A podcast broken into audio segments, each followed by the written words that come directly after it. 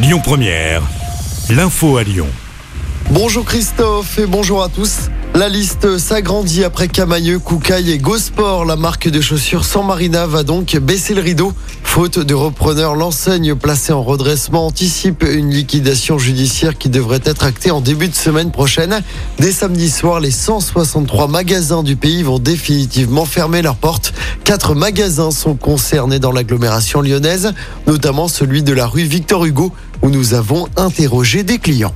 Ça interpelle, on se pose quand même des questions, parce que San Marina, c'est quand même euh, connu depuis euh, quelques nombreuses années. Quoi. Puis bon, euh, ouais, c'est, c'est une marque que, que l'on connaît, c'est une marque euh, tendance, c'est une marque qui sait se renouveler, mais C'était un très bon rapport qualité-prix. J'ai vu Gosport, j'ai vu Camailleux. Je sais que c'était des liquidations qui ont été difficiles pour pas mal de gens. Ça, c'est des magasins historiques. Ça, c'est des magasins que nous, on a toujours connus. Les Camailleux, les Gosport et puis, et puis, et puis San Marina. J'ai toujours vu San Marina. tu sais, là, vraiment, je- ça me fait quelque chose. Parce que même si j'ai jamais fréquenté ces magasins, j'aimais bien y rentrer de temps en temps. Je pense que le Covid a beaucoup, euh, beaucoup fait de mal. Les gens, ils ont changé leur façon d'acheter. Et même avec la reprise, ben, les gens, ils ont continué d'acheter sur Internet. Euh, maintenant, avec tout ce qui existe, on peut renvoyer gratuitement. Euh, Je pense que voilà, ça, les gens, ils, ont, ils sont restés dans ce format-là.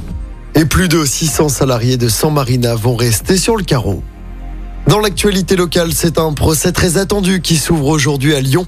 Les commanditaires présumés de l'incendie mortel de la route de Vienne sont jugés pendant une semaine. Les faits, pour rappel, s'étaient déroulés il y a 4 ans. L'incendie avait causé la mort d'une femme enceinte et de sa fille âgée de 4 ans. L'enquête avait révélé une tentative d'escroquerie à l'assurance. L'incendiaire présumé a quant à lui été condamné à 15 ans de prison en Tunisie.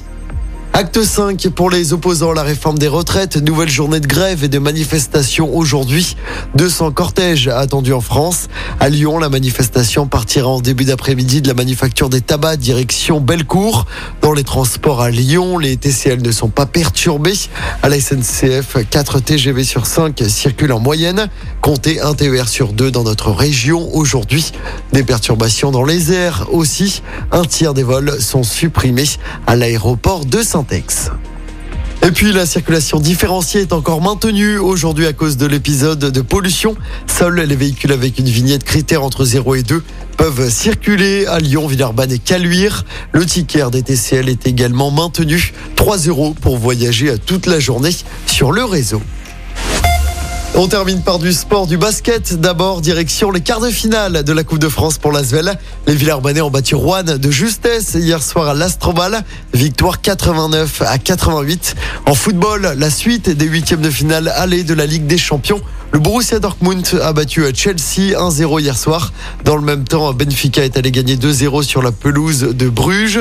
Ce soir, place au 16e de finale aller de la Ligue Europa avec notamment un match de gala pour Nantes. Les Nantais se déplacent à Turin pour affronter la Juventus. Coup d'envoi du match à 21h. Écoutez votre radio Lyon Première en direct sur l'application Lyon Première, lyonpremière.fr et bien sûr à Lyon sur 90.2 FM et en DAB+.